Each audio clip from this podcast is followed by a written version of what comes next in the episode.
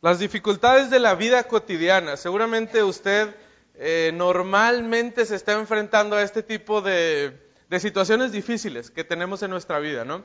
Y puede variar, eh, puede variar la frecuencia en la cual se presentan en su vida o puede variar la dificultad de estas. Algunas pruebas o dificultades que tenemos son sencillas. Vemos que, las, que se pueden resolver eh, de una manera fácil, de una manera rápido, hasta cierto punto. Y hay otras que sí son un poquito más complicadas y puede traer incluso más consecuencias a nuestra vida, consecuencias más grandes y pueden eh, desanimarnos de mayor, en, en, mayor medida o pueden resultarnos un poquito eh, difícil y, eso interfiere en todo lo que nosotros estamos haciendo, todo lo que nosotros somos, todo lo que nosotros eh, pensamos, ¿no? Y, hay diferentes tipos de esta situación. Puede ser como desde salir del trabajo y sufrir un asalto justo cuando te, acaban de pagar y te quitan todo tu dinero y te quitan tu, tu teléfono, tu cartera y la quincena pues todavía continúa, pero ya no tenemos dinero. ¿Cómo, le vamos a hacer? Eh, ¿Alguna enfermedad de, algún, de algún familiar, de, eh, de nuestra pareja, incluso de, nuestros padres, de nuestros hijos? ¿Y cómo reaccionamos a este tipo de, dificultades? El joven, los jóvenes en, en la secundaria, en la primaria, Eh, también eh, enfrentan este tipo de, dificultades, ¿no? Y tal vez para ellos o, para ustedes su mundo puede ser el, muchacho burlón que siempre está en mi salón o, alguna dificultad que tenemos en la escuela para pasar alguna materia, para pasar algo. Y, esa dificultad en ese momento llega a representar nuestro todo. Eh, cuando nos encontramos durante esa prueba o durante ese, e, esa situación difícil, en nuestras vidas, pues, no sé, nos, toda nuestra atención, toda nuestra fuerza eh, se centra eh, en ese problema y cómo estaremos resolviendo eh, esa situación. Y la, cómo reaccionamos nosotros normalmente, casi como la humanidad en general reacciona y hemos buscado diferentes métodos, diferentes cosas en las cuales nos pueden dar seguridad o nos pueden dar esa solución que nosotros necesitamos cuando estamos pasando por esos eh, diferentes eh, problemas que enfrentamos eh, en nuestra vida. Algunas de las soluciones comunes que, que nosotros pensamos, bueno, es que el dinero lo puede solucionar todo. Si tengo dinero, prácticamente puedo reaccionar bien ante cualquier situación porque sé que tengo ese como respaldo. Eh, eso que eh, si me asaltan y me quitan la quincena, bueno, yo sé que tengo más dinero. Si alguien está enfermo en mi familia, pues yo sé que lo puedo llevar al mejor doctor porque yo tengo dinero. Eh, si, si, yo quiero cambiarme de escuela, yo le puedo decir a mis papás porque ellos tienen dinero. Entonces ya no va a estar ese muchacho que siempre me está eh, molestando. otras de las soluciones que nosotros pensamos es, bueno, el éxito, el reconocimiento, la posición social, posición económica eh, que nosotros podemos tener, una familia estable, incluso una buena familia, una que nosotros podríamos considerar una familia envidiable, porque se ven bien y todo. Entonces, cuando llegan situaciones difíciles, a esa familia, pues son tan unidos, son tan buena familia, que para ellos no representa un problema lo que puede estar eh, presentándose en la vida. Pero, ¿cómo es que deberíamos los cristianos reaccionar ante esas situaciones difíciles que se nos presentan? Porque se nos presentan. No somos diferentes a, la humanidad en general. Eh, Dios pone situaciones en nuestra vida y cómo es que nosotros debemos reaccionar, cómo debemos contestar ante estas dificultades. Y esta pregunta es lo que estaremos tratando de contestar a través del sermón de esta mañana. Permítame darle un poquito el contexto eh, eh, de este capítulo 11, de lo que estaremos viendo. Eh, nos quedamos en, en una situación difícil justamente para Jesús. ¿Se acuerda del capítulo 10, versículo 39? ¿Qué quería hacer la gente con Jesús? Querían apedrearle. Ellos estaban ya buscando la manera en la cual ellos querían matarle. la zona, nuevamente, cuando Jesús estaba en esa multitud predicando y exponiendo de, la palabra de Dios, bueno, se presenta esta dificultad, por lo tanto él tiene que salir. Eh, se va a la otra zona, o perdón, al otro lado del río Jordán. Probablemente la zona se llamaba Perea. No estamos seguros si, si realmente es que Jesús va a esa zona, pero, pero se va ahí a un, un día de distancia aproximadamente de donde se encontraba.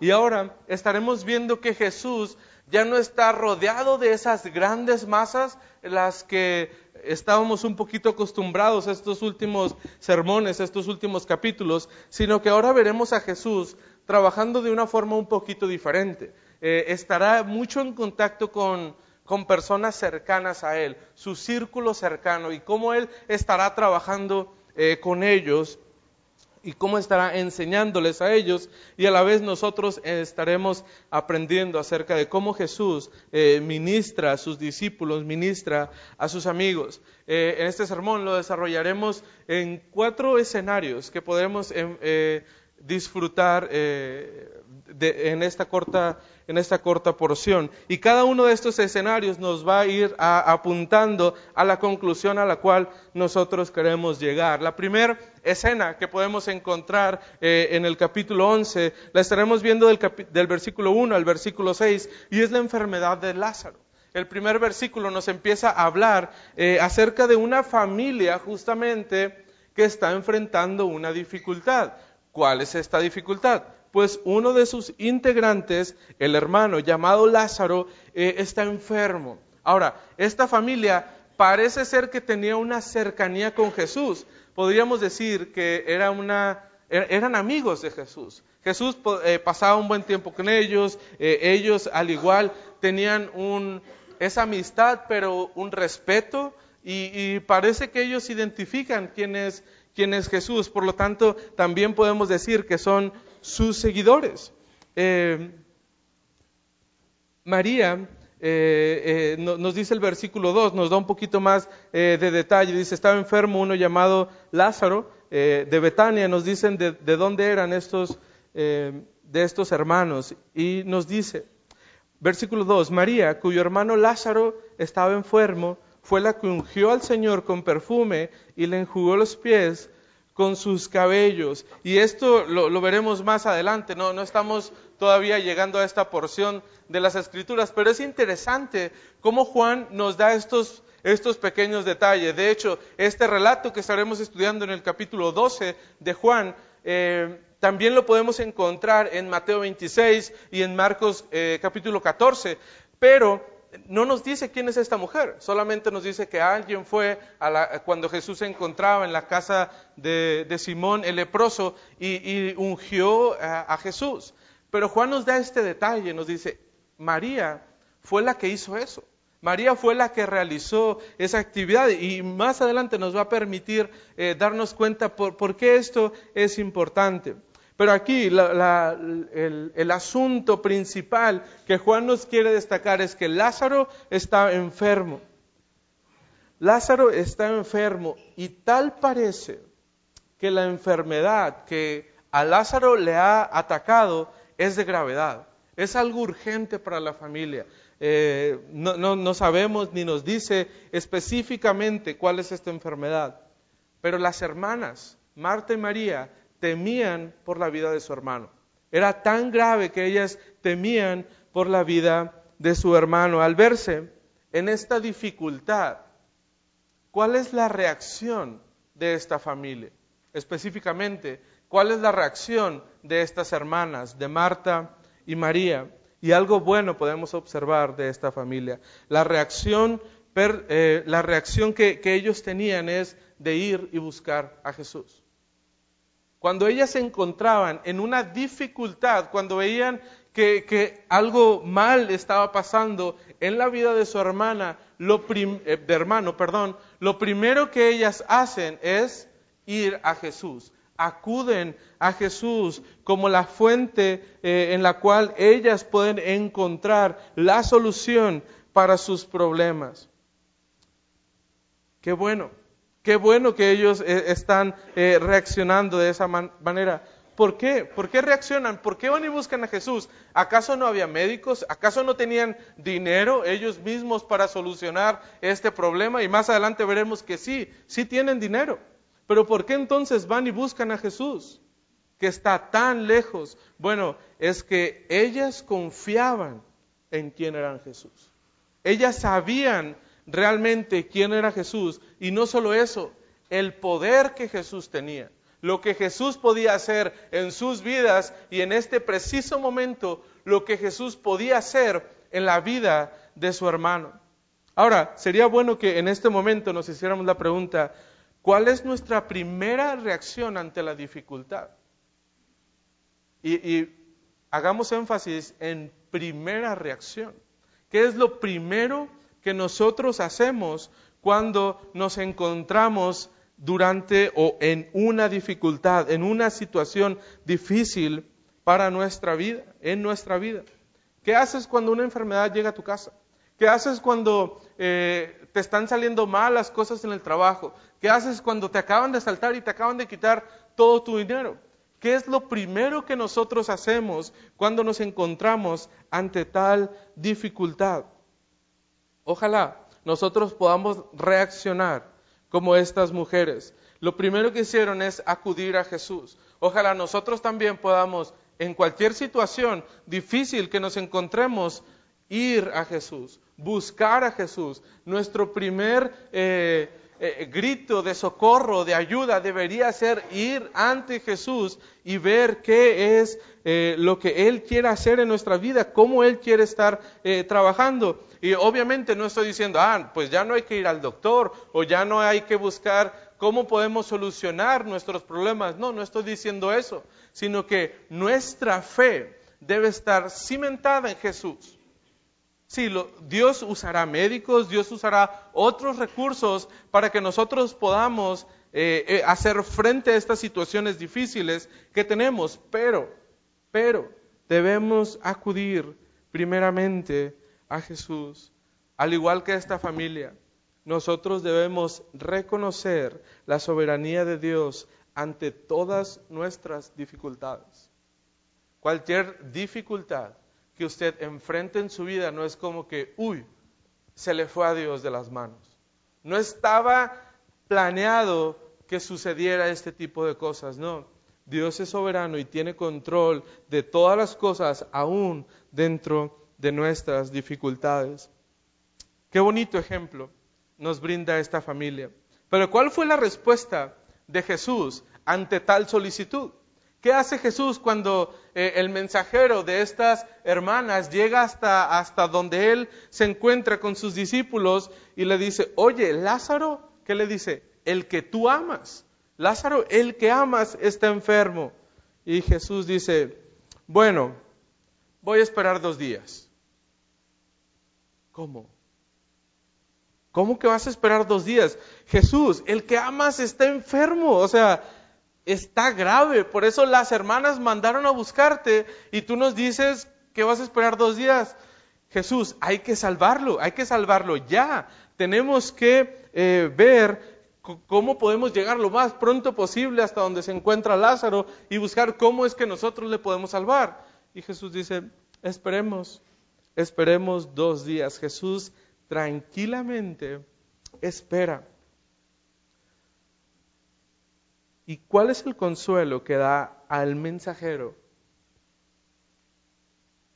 y a la vez a los discípulos que le estaban escuchando? Versículo 4, Jesús, oyendo Jesús dijo, esta enfermedad no es para muerte, sino para la gloria de Dios, para que el Hijo de Dios sea glorificado por ella. Y esto es importante ver eh, cómo la dificultad, cada situación que nosotros encontramos en nuestra vida tiene un propósito. Aún la enfermedad de Lázaro, de este hombre al cual Jesús amaba, hay un propósito. El propósito es que Jesús pueda ser glorificado a través de este eh, de esta eh, enfermedad o de esta situación difícil. Em, versículo 5 nos dice, es importante ver cómo el versículo 5 nuevamente hace el énfasis, Jesús ama a esta familia. Y, podríamos nosotros preguntarnos en nuestra carnalidad y en nuestra humanidad, bueno, si Jesús ama a esta familia, si Jesús tiene en estima a esta familia, ¿por qué no fue rápido a ayudar a Lázaro? ¿Por qué no, no dejó las cosas que estaba haciendo y acudió rápido a ver y, a, ver, y a sanar y, a trabajar en la vida de, de Lázaro? ¿Por qué? Porque esperó. Bueno, eh, podemos encontrar dos motivos. Número uno es lo que acabamos de ver en el versículo 4.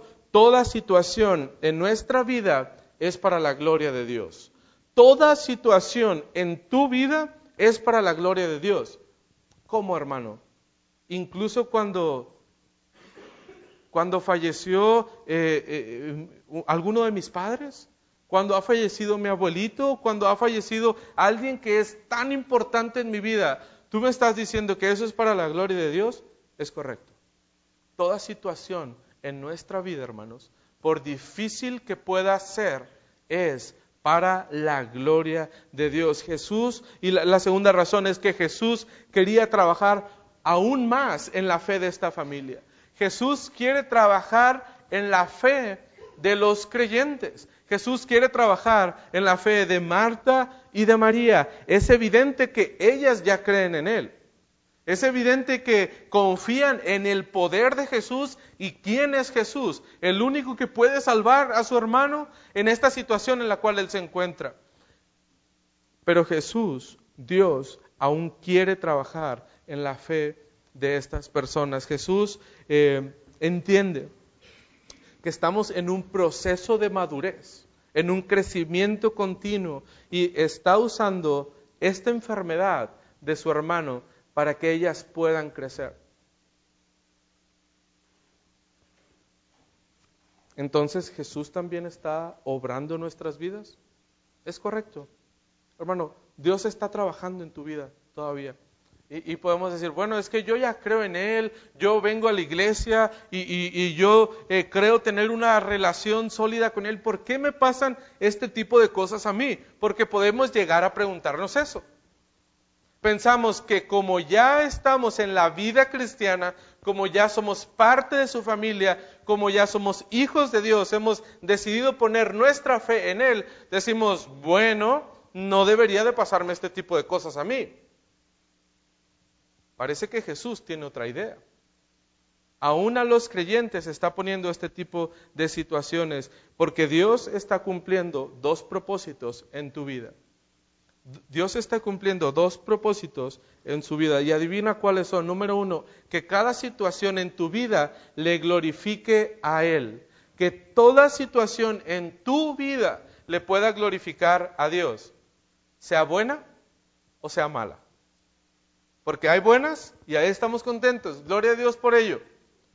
Pero cuando son malas, decimos, ¿por qué a mí? Hermano, situaciones buenas y situaciones malas en tu vida es para glorificar a Dios. Y número dos, Jesús está trabajando en tu madurez espiritual. Jesús quiere que tú tengas un crecimiento espiritual a través de las circunstancias que tú estás pasando, buenas o malas. Dios está trabajando en tu vida. Y esto nos lleva a la segunda escena que estaremos estudiando y es cómo Jesús decide regresar a Judea. Jesús regresa, entonces acude al llamado que las hermanas están haciendo, que las hermanas de Lázaro están haciendo, versículo 7 al versículo 16. El versículo 7 nos dice, luego, después de esto, dijo a sus discípulos, vamos a Judea otra vez. Pero este luego significa después de dos días, justo como lo había dicho. Después de dos días es entonces cuando Jesús decide ir con Lázaro. Ahora, ahora sí, él, toma esa decisión. Vamos pues, vamos a ayudar a nuestro amigo que está eh, en una dificultad. Sin embargo, eh, el área en la cual Jesús quiere ir a visitar, donde se encuentra Lázaro y donde se encuentran sus hermanas, pues es en el área de Judea. Y las cosas no están muy, no están muy tranquilas ahí. Digamos que Jesús ya está del otro lado del Jordán y dice, bueno, vámonos a capítulo 10, versículo 39. ¿Qué era esa situación? Donde lo querían apedrear, donde lo querían matar. Allá quería ir Jesús nuevamente, allá quería regresar eh, él. Eh, entonces, es interesante ver, Jesús les dice a los discípulos, bueno, vámonos, ya tenemos que ir a ayudar a Lázaro.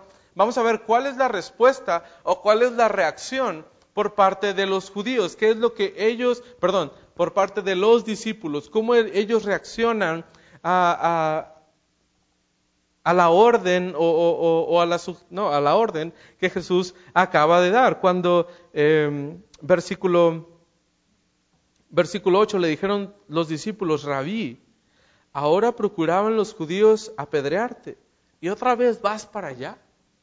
Oye, cuando apedreaban a la gente, hermano, no era como que dos, tres piedritas y ya para que te calmes, ¿no? O sea, los apedreaban hasta el punto que qué? Que estaban muertos, que ya no podían hacer nada. Y los discípulos les dicen, eh, ¿por qué vamos allá? Nos quieren matar. ¿Por qué entonces queremos ir a donde te quieren muerto y probablemente si a Jesús, el líder de esos discípulos, lo querían muerto, era muy probable que a ellos también les querían hacer, hacer lo mismo, ¿no? E, entonces no entienden. Lo primero que ellos hacen es una reacción de rechazo incluso a la orden que Jesús acaba de dar y no le encuentran lógica el por qué tendríamos que arriesgarnos por ayudar a alguien más. ¿Por qué tendríamos que poner, ponernos perdón, en riesgo a ti, pero también ponernos en riesgo a nosotros para ayudar a la salud de, este hombre? Ya han pasado dos días, Jesús, tal vez alguno de ellos le dijo, ya de estar muerto, ya, ya ni para qué vamos, ya ni para qué nos arriesgamos, no hay, no hay mucho en lo cual nosotros, nosotros podamos hacer. Pero ¿cuál fue la respuesta de Jesús? Y siempre Jesús responde de una manera que los discípulos e incluso nosotros no esperamos que Él nos vaya a contestar. Un poco extraño la manera de contestar de Jesús. Versículo 9 le dice Jesús, respondiendo Jesús, ¿no tiene el día doce horas? El que anda de día no tropieza, porque ve la luz de este mundo, pero el que anda de noche tropieza porque no hay luz en él. ¿Qué es lo que Jesús les, quiere contestar? Bueno, hay varias cosas que podemos analizar. Número uno, Jesús, a través de este dicho que él emplea, quiere ponerles un parámetro de tiempo. Quiere que ellos puedan entender eh, eh, eh, el, día.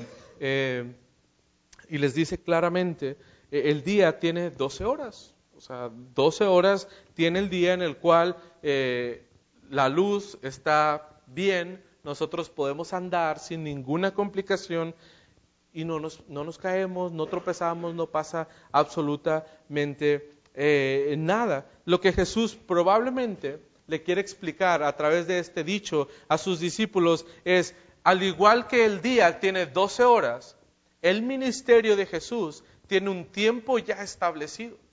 No, no es que a, raíz de la intervención de esos hombres que le querían apedrear, bueno, entonces eh, eh, ese tiempo se va a ver más recortado y, tenemos que actuar en base a lo que estos hombres están haciendo. No, el ministerio de Jesús en la tierra tiene un, tiempo establecido y ha sido establecido por el Padre dentro de su soberanía. Y aún no estaba contemplado que Cristo sufriera, sufriera algo.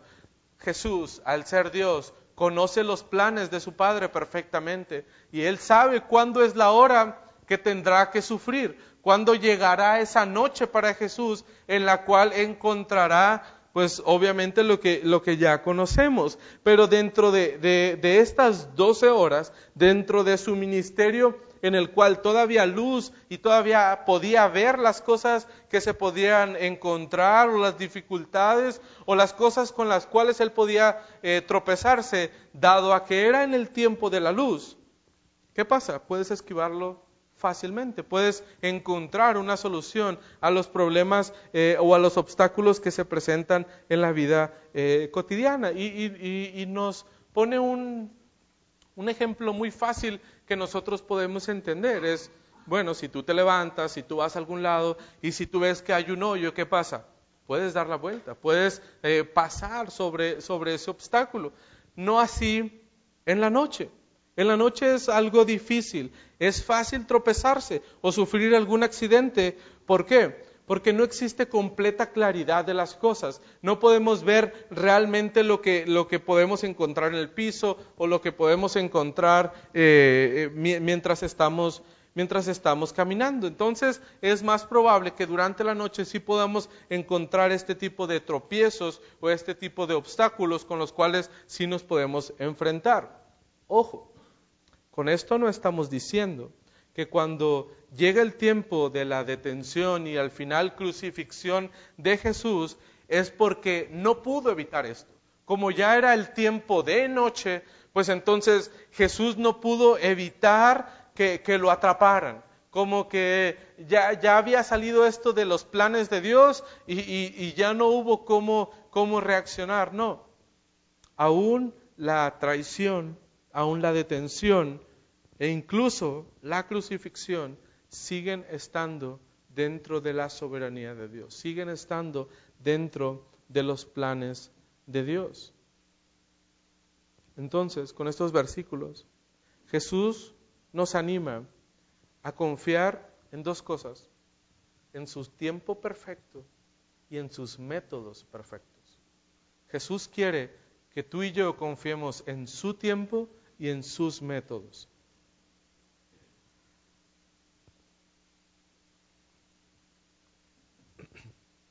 ¿Cuál es nuestra reacción lógica ante la situación que Jesús estaba enfrentando en ese momento? La misma que la de los discípulos. No hay que ir, ¿por qué? Porque es peligroso. No hay que hacerlo porque significa un riesgo para nosotros. Jesús, ¿qué hace? Vamos, porque Dios es soberano y tiene cuidado de sus hijos. Una perspectiva completamente diferente a la que, nosotros tenemos. Eh, tenemos que hacer esto, no porque hay muchas trabas. Jesús dice, sí, lo hacemos porque Dios tiene control y confiamos en que Dios eh, nos guiará en el camino para poder cumplir lo que Él quiere de nuestras vidas y no solamente nos guiará, sino que Dios tiene cuidado de sus hijos. Y hermano, la gente hoy en día no comprende esto, no comprende lo que Dios quiere para sus hijos. ¿Por qué Dios le pide a alguien que deje a toda su familia, que deje su comodidad, que deje sus lujos, incluso si podemos pensar, y que se vaya a un lugar remoto para hablarles de Jesús, para hablarle a, a las personas acerca de Jesús. Tu familia probablemente no entiende por qué no tienes un mejor trabajo. ¿Por qué no dejas eh, esas cosas de la iglesia y mira, puedes trabajar sábado, incluso domingo, y vas a tener un sueldo increíble? Y vas a hacer mucho más de lo que ahora estás haciendo. Pero ¿qué? La gente no entiende ni los tiempos ni los métodos de Dios. Porque ellos ven todo con, con lógica cómo este mundo se mueve. Por lo tanto, nosotros debemos de reaccionar y movernos de la misma manera, porque es lo lógico, es lo normal, es lo que se hace. La gente no entiende y le puede parecer hasta cierto punto una locura lo que usted y yo estamos haciendo por Cristo. Pero Jesús te alienta, confía en Él. Nos alienta a confiar en Él y dirigirnos como Él nos muestra, no en base a la lógica terrenal, sino en base a la soberanía celestial. Que nosotros podamos descansar realmente en lo que Jesús quiere para nosotros. Ahora la respuesta de Jesús en estos versículos también nos muestra el propósito del viaje. Si quiere trabajar en la vida de los discípulos y quiere mostrarles que Dios tiene un tiempo y que Dios tiene cuidado de sus hijos y aún las desgracias que podemos enfrentar no han salido de la soberanía de Dios, pero también les quiere enseñar cuál es el propósito del viaje. Y Jesús les dice, Lázaro está dormido y yo tengo que ir a despertarlo. O sea, Lázaro está dormido y tengo que ir a despertarlos. Y fue una manera eh, tierna, podríamos pensar, una manera eh, tranquila de que Jesús pudo eh, decirle a sus discípulos, bueno, es que Lázaro ya está muerto. y de hecho vemos esta terminología en la Biblia que se usa Normalmente cuando alguien fallecía era como está dormido o, ha pasado a dormir y lo vemos en muchos, muchos eh, versículos del Antiguo Testamento y del Nuevo Testamento. ¿Se acuerda de Jacob en Génesis 47, por ejemplo? él hablando decía, cuando duerma con, con mis padres. Eh, hablaba del momento en el cual él iba a morir. Cuando Natán va y habla con David en segunda de Samuel, eh, también le explica, y cuando tus días eh, hablándole eh, Dios a, David, le dice, y cuando tus días sean cumplidos y duermas con tus padres, yo levantaré después de ti a uno de tu linaje. Y, esta terminología debería ser eh, común para los discípulos. Incluso en sus días se usaba. Vemos a Pablo también escribiendo en, en, Tesalonicenses y dice, tampoco creemos, hermanos, que ignoréis acerca de los de los que duermen, acerca de los que ya han muerto. Pero los discípulos en esta ocasión, aún sabiendo todo esto de, su contexto judío y cómo se usaba esta palabra de dormir y que Jesús ahora tenía que, levantarlo, parece que no, captan la idea, parece que no logran entender lo que Jesús eh, les está explicando. Dan muestra de una poca comprensión sobre lo que Cristo dice cuando Jesús les dice, tenemos que ir porque Lázaro está dormido y yo tengo que despertarle. Ellos dicen, ah, qué bueno que está dormido.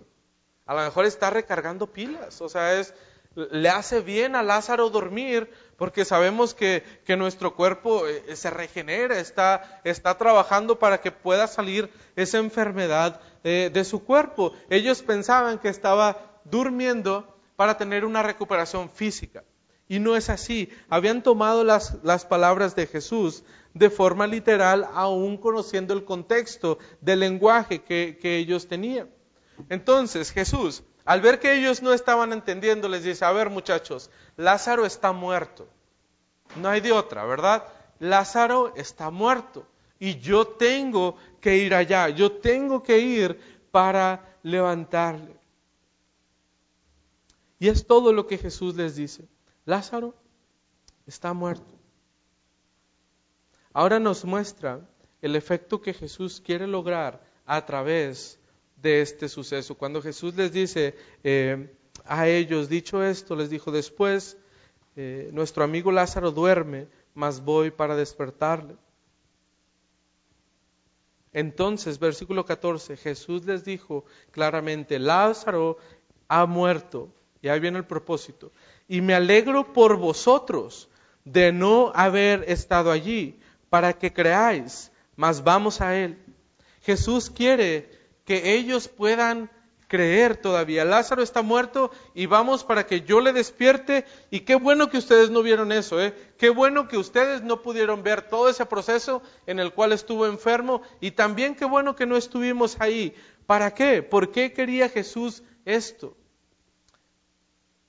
Es que nadie le podía regresar la vida a un muerto, al menos que fuera Dios.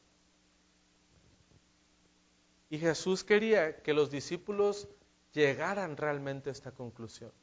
Ellos sabían que el mensajero ya, ya, ya hace algunos días había llegado, incluso se había regresado. Ahora Jesús les está diciendo que Lázaro pues ya está muerto y, Él quiere que, ellos crean. Qué bueno que ustedes no están ahí para que ustedes también crean. ¿Creer qué o creer en qué o qué? Pues creer en Jesús. Que ellos realmente puedan creer en que Jesús es el Hijo de Dios, el único que puede impartir vida. Si Jesús hubiera acudido antes, esto solo sería un milagro de sanación. Llegó justo cuando las hermanas habían solicitado esto y entonces va y, sana, hace que esa enfermedad deje el cuerpo de Lázaro y la verdad es un milagro impresionante. O sea, no, no es que cuando ahora eh, nosotros tenemos alguna enfermedad y, una enfermedad grave de, muerte y, alguien se puede curar de la noche a la mañana, hermano, es un milagro impresionante, pero una resurrección, o sea, no cualquiera. Ni en, los tiempos eh, de Jesús esto era posible. Y es emocionante, hermano, realmente es emocionante ver cómo Jesús se interesa tanto en la vida de sus discípulos. Jesús está haciendo todo esto para que sus discípulos puedan creer. El Dios soberano está moviendo todos los hilos de la existencia para que cada situación que pase en nuestra vida y en nuestro alrededor podamos aprender algo de Él, podamos acercarnos a Él. Y cada situación que se nos está presentando es que le podamos dar gloria a Él. Pero también, hermano, cada situación que se ha presentado en tu vida, Dios la ha puesto para que tú creas más en Él. Hermano, enamórate de Jesús, enamórate de Cristo y de lo que Él está haciendo, de la obra que está haciendo en tu vida. Porque Dios en, su sabiduría, en su, en su soberanía, ha permitido que Lázaro pase por esta enfermedad. Y ahora sabemos que Lázaro ahora está muerto. Ha pasado por la muerte. ¿Para que qué? Para que los discípulos puedan creer. Imagínate esto. El compromiso que Dios tiene con la vida de los discípulos y el compromiso que Dios tiene en tu vida. Dios realmente se interesa en tu vida. Está pensando en ti para que tú puedas acercarte cada vez más a Él. Jesús te ha elegido a ti para ser parte de esta magnífica historia. Tú eres parte de la historia de Cristo. Eres importante para Él. Espero, espero que te dé alegría realmente esto. Y luego tenemos a este discípulo, el discípulo que todos nosotros somos. Tenemos a Tomás. Viene nuestro querido Tomás. Y era el, discípulo que iba un poquito más atrás, como que, que no le llegaba bien la señal y que todavía no, no hacía clic con lo que Jesús estaba diciendo y con lo que Jesús estaba explicando. Y parece que él no escuchó nada, ¿no? Como que él va eh, por la vida tranquilo, eh, relajado.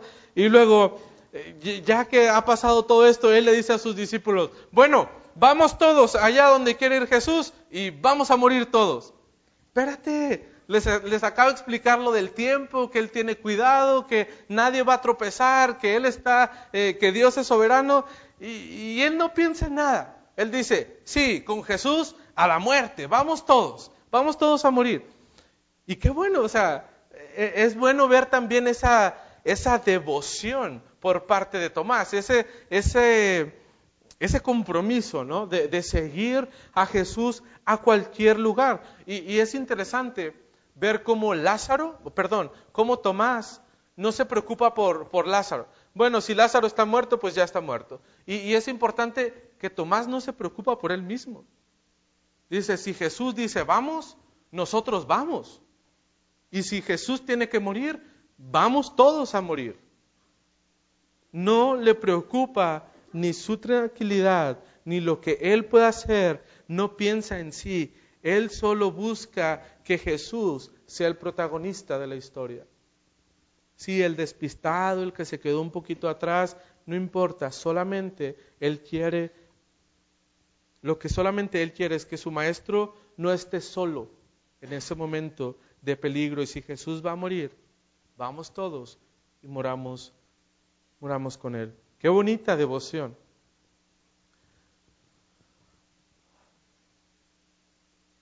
Pero no es bueno tener esa devoción pero no tener el pesimismo. Porque no, no, acabas de escuchar lo que Jesús dijo. Él tiene todo bajo control. Él se está moviendo bajo la soberanía de Dios. Y sí, bueno, Vamos y hagamos lo que Él dice, pero no seamos esos pesimistas. Y a veces los cristianos vivimos de esa manera. Decimos, sí, con Jesús todo. Y nuestra devoción para Él, todo. Incluso si, si usted es de los más espirituales, dice, si tengo que sufrir, vamos y, y suframos por Él, por Cristo, por lo que Él está haciendo y lo que Él quiere hacer en nuestras vidas. Soy cristiano y acepto todo lo que venga de parte de mi Dios. Pero viene alguna dificultad realmente a nuestra vida cuando las cosas se ponen ya intensas. Y decimos, sí, Dios es soberano, pero pobrecito de mí. Siempre me pasan estas cosas. Ah, sí, eh, pues Dios ha, mandado esto y andamos ahí con nuestra cara de amargura y de, tristeza y, se ve que no cabemos eh, eh, en este mundo y que estamos a disgusto, pero nuestras palabras que dicen, gracias a Dios por esta dificultad que estamos pasando. Sí, Dios es soberano y nos ha mandado esto. Sí, hermano, qué bueno que tienes una devoción por Jesús y por su obra, pero no es bueno el pesimismo que a veces tomamos de la vida de Tomás. Ay, pues vamos todos a morirnos, ya, ¿qué importa? Pero vamos con Jesús. Y a veces tomamos las dificultades y las pruebas de la misma manera. Acepta la voluntad de Dios en tu vida demanda también alegría con esa voluntad, estar contento con lo que Dios está haciendo en tu vida. Eh, pérdida de dinero, pérdida de trabajo, eh, pérdida de la salud o incluso la muerte, incluso la muerte de algún familiar. Hermano, está bien, eh, acepta eso que viene de Dios, pero también acéptalo con alegría. Refleja realmente que aceptas su voluntad. Exaltemos el nombre de Dios en todos los aspectos de nuestra vida, aun cuando estos sean muy difíciles. Qué bueno que tenemos una devoción, pero hagamos entonces de la manera correcta. Y esto nos lleva a la tercera escena.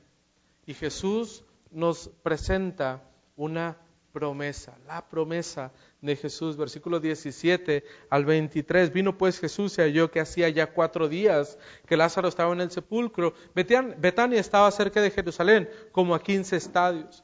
Y muchos de los judíos habían venido a Marta y María para consolarlas por su hermano. Entonces Marta, cuando oyó que Jesús venía, salió a encontrarle. Han pasado cuatro días desde que Lázaro está muerto. Cuatro días. En los tiempos de Jesús ah, existía esta tradición y no, no, no, no puedo asegurarlo e incluso varios comentaristas mencionan acerca de esto, pero no con total certeza. Pero existía esta tradición o esta creencia que cuando alguien moría, en el momento que la persona muere, e, e, el alma sale de su cuerpo, el, alma abandona a su cuerpo pero el alma, digamos que anda merodeando por ahí. Se queda por la zona, como por si acaso.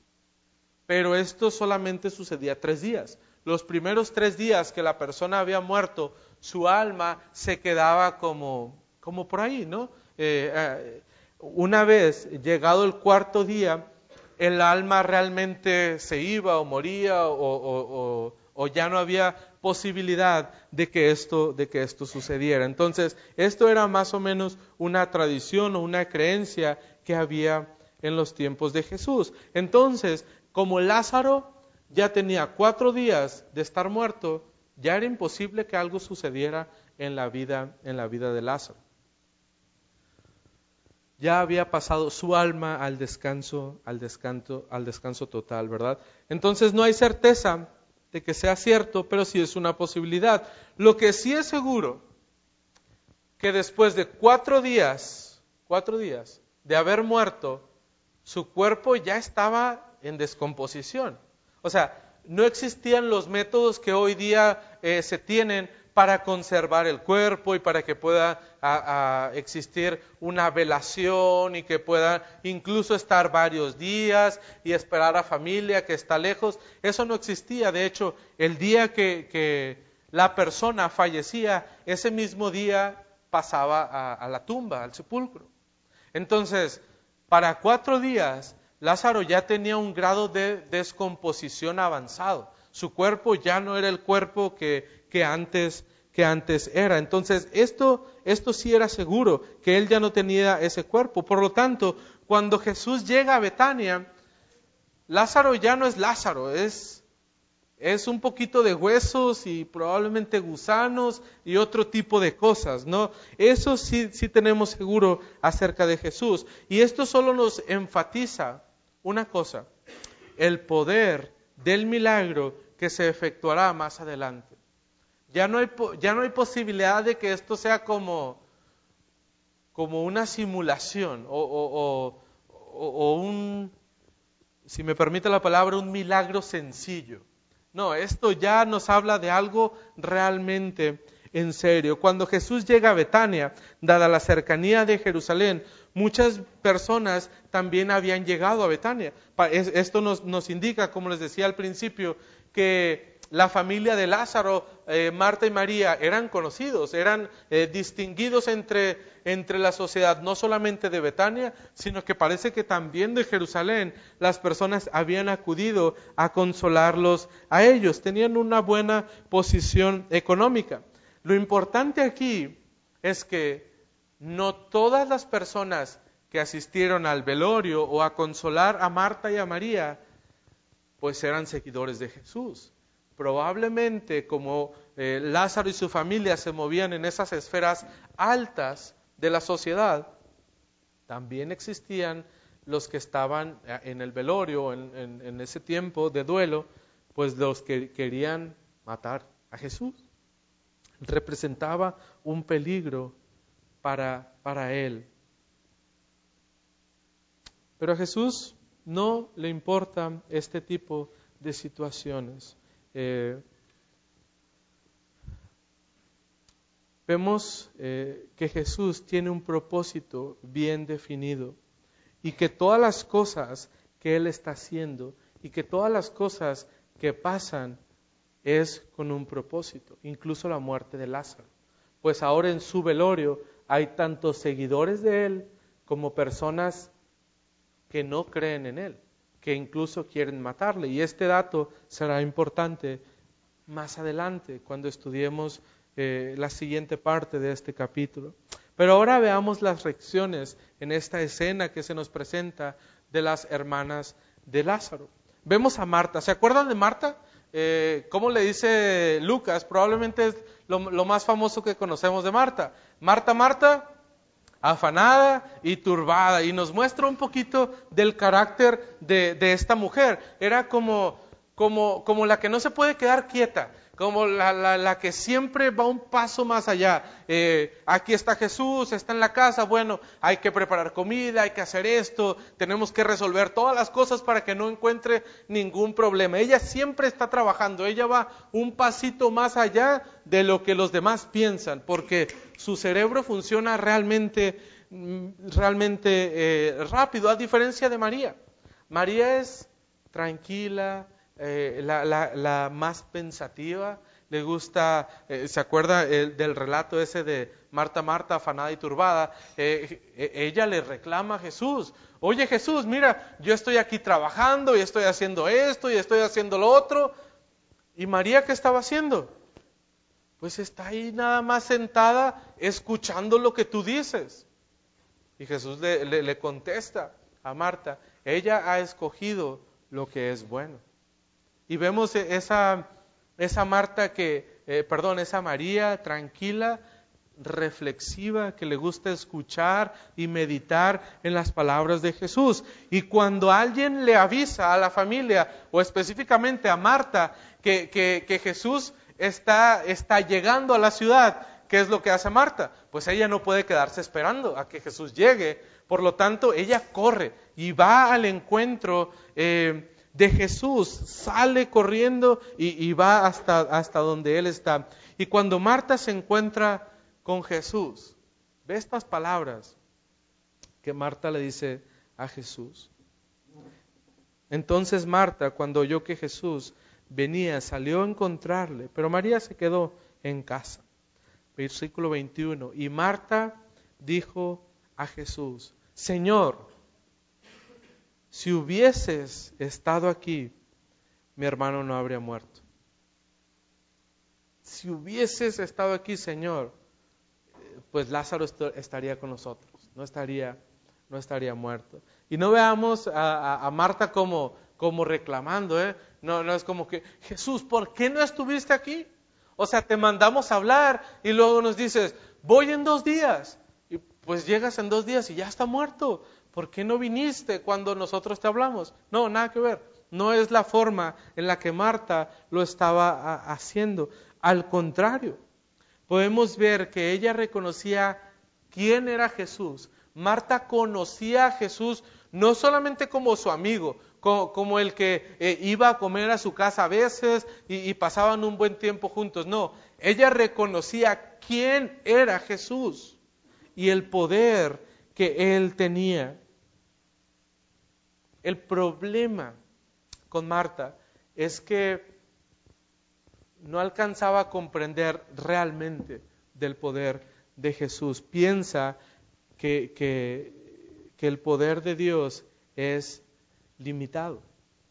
Se limita a que él pudiese estar ahí eh, con, con, ella. Y después de que le ha dicho, Señor, si hubieras estado aquí, mi hermano no hubiera muerto, Marta concluye diciendo esta, e, esta importante frase. Versículo 22, más también, sé que no llegaste, ¿verdad? Ni modo.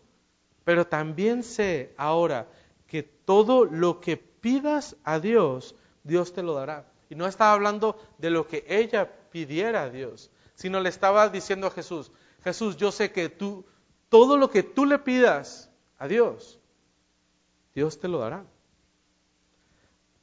Marta nos deja ver que ella sabía que Jesús tenía una relación especial con el Padre. Jesús tiene una relación con el Padre. Y esa esperanza le, da esa esperanza de ver a su hermano resucitar. Como que la esperanza no ha muerto del todo, porque le dice, bueno, pues ya, ya no llegaste. O sea, ya, ya, tú ya no tienes este poder, Jesús, para levantar a mi hermano de los muertos. Pero a lo mejor si tú le pides al Padre, el Padre puede, puede, puede obrar.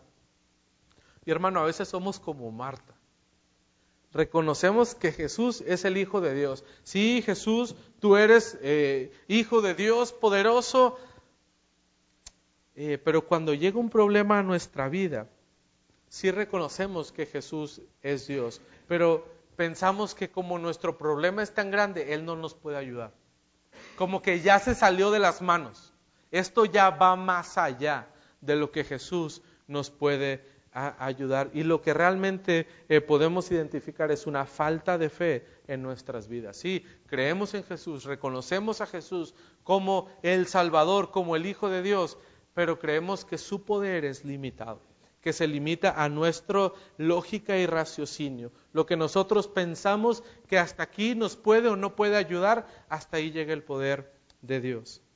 Y tal vez no lo expresamos con nuestras palabras, pero nuestras acciones o a veces incluso nuestro semblante nos, nos deja ver eso. Mira, Jesús, sí está bien, pero yo, yo te ayudo, o sea, como tú ya no puedes influenciar en esta parte de mi vida, deja yo lo hago. Y solo demuestra que nuestra fe es deficiente que realmente eh, nos falta identificar a, manera concreta quién es Jesús. Y mira cómo Jesús le responde a Marta. No le explica mucho. Versículo 23, ¿qué le dice? Tu hermano resucitará. Breve y conciso. Tu hermano resucitará. Qué padre que pudiéramos tener esa respuesta a nuestros problemas, ¿no? Hey, tranquilo, se va a solucionar. Tú no te preocupes, yo me encargo. Jesús tiene el control de las cosas. La solución a nuestros problemas a veces es diferente. No, no, Dios nos hablará de forma audible y nos dirá, eh, te vas a encontrar el dinero que acabas de perder, eh, te vas a, recuperar de esa enfermedad con la cual tú estás batallando. Probablemente no, pero sí eh, encontraremos o Jesús, Dios nos dará la solución de manera diferente. La razón, porque Cristo sabe qué es lo mejor para nosotros. Él nos dará a su tiempo y a su forma la respuesta que Él cree es mejor para nosotros y Él sabe que es lo mejor para nosotros. Hermano, descansa en esa verdad. Cuando venga la prueba, cuando venga la dificultad, Dios sabe que es mejor para ti. Dios sabe qué es lo que tú necesitas. Dios sabe cuál es el tiempo en el cual Él va a solucionar las cosas y la forma en la que Él lo solucionará. Descansa en eso. Descansa en el poder de Jesús. A final de cuentas, Dios es más sabio que nosotros.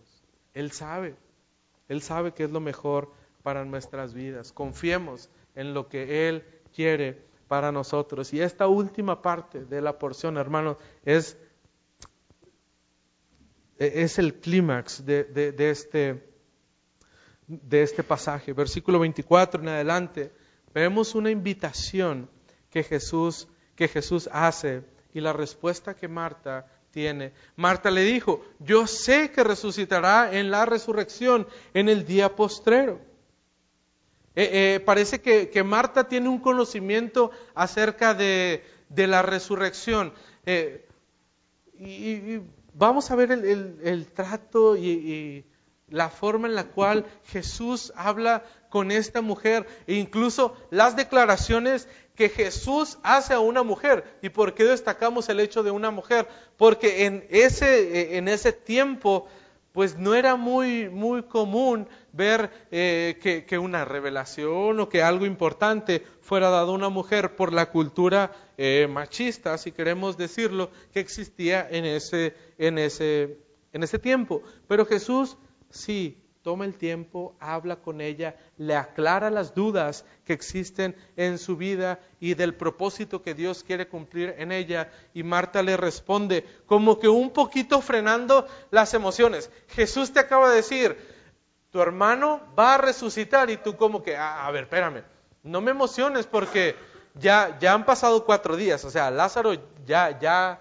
ya pasó su tiempo y le dice, es verdad resucitaremos en el día postrero. Y su respuesta es más centrada en su dolor y en su desesperanza y no tanto en lo que Jesús le acaba de decir. Ella reacciona hasta cierto punto de manera natural, la forma lógica. Ok, eh, pues ya, no, no, se puede levantar, pero yo sé que en el futuro, un día nos levantaremos. Sí, un día todos resucitaremos. Y su respuesta eh, estaba eh, en, centrada o basada en la tradición de, los judíos. Ellos creían en una resurrección futura y esto lo podemos ver en el Antiguo Testamento. Ezequiel 37 eh, se acuerda de ese relato que nos describe Ezequiel en el cual él fue puesto en medio de un valle o de un lugar donde había puros puros cadáveres y Jesús y, Jehová empieza a hablarle a él y empieza a ver cómo esos cadáveres empiezan a tener vida. Y, Dios le dice, es que mi espíritu irá a los muertos y los levantará, mi espíritu les resucitará. Eh, Ezequiel 37, Osea 6, Isaías 26 también nos hablan acerca de la resurrección, pero no olvidemos esto. Marta también era seguidora de Jesús amaba a Jesús, eran amigos y compartían tiempo juntos, pero también era una de sus seguidoras. Y probablemente eh, Marta se acordaba de lo que había dicho Jesús en el capítulo 5, aquí mismo de Juan, versículo 28 y versículo 29. No os maravilléis de esto, porque vendrá hora cuando todos los que están en los sepulcros, sepulcros, perdón, oirán su voz y los que hicieron lo bueno saldrán a resurrección de vida, más lo que hicieron lo malo a resurrección de condenación. Entonces ella tenía un conocimiento eh, hasta cierto punto claro de lo que Jesús le estaba hablando acerca de la resurrección, pero no entendía que Lázaro iba a resucitar en ese, en ese momento. Y fíjate cómo contesta Jesús a, la declaración que ella acaba de hacer. Sí, Señor, yo sé que algún día vamos a resucitar. Yo sé que más adelante vamos a resucitar. Y Jesús le contesta, Marta, yo soy. Marta, yo soy Jehová. Marta, yo soy Dios. Una declaración tan importante y hemos venido eh, viendo ya, eh, esta es la quinta declaración abiertamente que Jesús dice claramente, yo soy Dios, yo soy Jehová. Y termina la frase de Jesús, porque yo soy, yo soy la resurrección y la vida. El que cree en mí, aunque esté muerto, ¿qué pasa? Vivirá porque Jesús es la resurrección y la vida. Jesús es la resurrección y a su vez es la puerta para que el creyente pueda recibir entonces la vida eterna. Jesús es la fuente de la vida. En nada más podemos encontrar vida, solamente en Jesús. Jesús es la resurrección. El que cree en mí, aunque muera, vivirá. Jesús es la vida. Y todo aquel que vive y cree en Jesús no morirá jamás. Y esta verdad aplica para Lázaro, para Marta, para María y para nosotros. También para nosotros. Esta verdad es para ti en tu vida en este momento. Y hermano, o incluso oyente, si usted está aquí y no ha depositado su fe en Jesús, que es el único que le puede dar vida, ¿qué estamos esperando? ¿Qué estás esperando? Porque Jesús es la resurrección. Todo aquel que en Él cree no morirá jamás. Si depositamos nuestra fe en Jesús, tendremos la esperanza que Él algún día nos resucitará. No importa lo que pase, no importa de la manera en que nosotros podamos perder la vida, porque nosotros hemos confiado en Él y puesto toda nuestra fe en Él, podemos entonces y sabremos y tendremos esta seguridad que gozaremos la vida, la vida eterna y podremos entonces gozar de una comunión perfecta con Él. Una comunión perfecta con Él. Hermano, ¿qué estás esperando? Y si no eres todavía hijo de Dios, ¿qué estás esperando? Jesús lo hace tan personal para Marta, le empieza a hablar directamente a ella, ya se ha olvidado todo lo que está pasando afuera. Ya se ha pasado, incluso ha pasado a segundo término, Lázaro y su muerte, los discípulos, las personas que están a su alrededor, incluso las personas que quieren apedrear y matar a Jesús. Sabes, esto no importa. Jesús entabla una conversación directa con Marta y quiere llegar hasta este punto de la conversación. Después de esta poderosa y bella declaración, Jesús le pregunta, Marta, ¿crees esto? Marta, ¿crees esto? Qué pregunta tan importante. Qué pregunta de, de trascendencia eterna, hermano. Jesús le pregunta, Marta, ¿crees esto? Fíjate cómo responde Marta en el versículo 27. Le dijo, sí, Señor, yo he creído que tú eres el Cristo, el Hijo de Dios, que has venido al mundo. La mejor respuesta que Marta pudo haber dado. Sí, Señor. Y reafirma lo que ella cree. Sí, Señor, yo creo esto, yo, Marta, creo que tú Jesús eres el Hijo de Dios que por su propia voluntad ha venido a este mundo a sufrir y a morir por nosotros. Sí, yo creo. Jesús, yo creo que tú eres el Hijo de Dios. Hermano, qué hermoso. Qué hermosa declaración estamos viendo por parte de, por parte de Marta. Y hermano, Dios se glorifica en la obra de salvación de Jesús. Dios se glorifica en la obra de salvación de Jesús. Por lo tanto, nosotros debemos creer en Él y confiar en la soberanía de sus planes. Hermano, esta es la mayor gloria que Dios se puede llevar, la obra de salvación de Jesús. Nosotros debemos creer en eso. Usted y yo debemos de creer en Jesús como nuestro Salvador, pero también confiar en la soberanía de sus planes y cómo Él está obrando y trabajando en nuestras vidas. Qué hermoso. Qué hermoso pasaje realmente. Permítame concluir con una sola pregunta en esta mañana. Hermano, joven, niño que tú estás aquí, ¿crees esto? No en mis palabras, no en lo que yo acabo de decir, en lo que la palabra de Dios dice. Hermano, ¿usted realmente cree que Jesús es el Hijo de Dios que ha venido al mundo a salvarnos a nosotros, pecadores que no valíamos nada, hermano. ¿Crees que Jesús está obrando en tu vida para que de esta forma tu vida le glorifique? Hermano, ¿realmente crees que Jesús es el yo soy del Antiguo Testamento y que Jesús es la resurrección y la vida?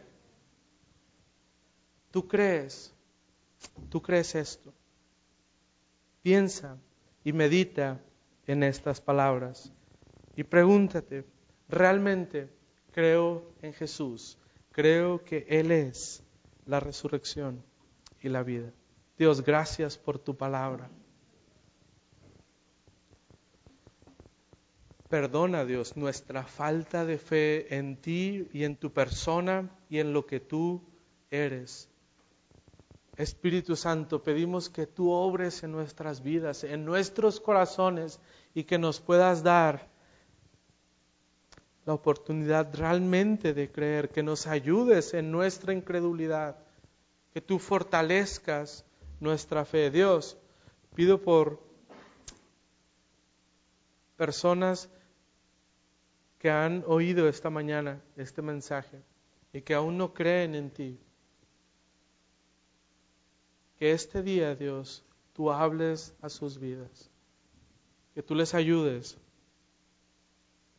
a creer y a depositar su fe solamente en ti, porque tú eres, Dios, la resurrección y tú eres la vida, Dios. No podemos encontrarlo en nada más, solamente en ti. Ayúdanos a creer en ti y en esa verdad en nuestras dificultades. Cuando las pruebas y las situaciones difíciles vengan a nuestra vida, que podamos depositar nuestra fe solamente en ti. Gracias Dios, gracias por este hermoso pasaje. En Cristo Jesús oramos. Amén.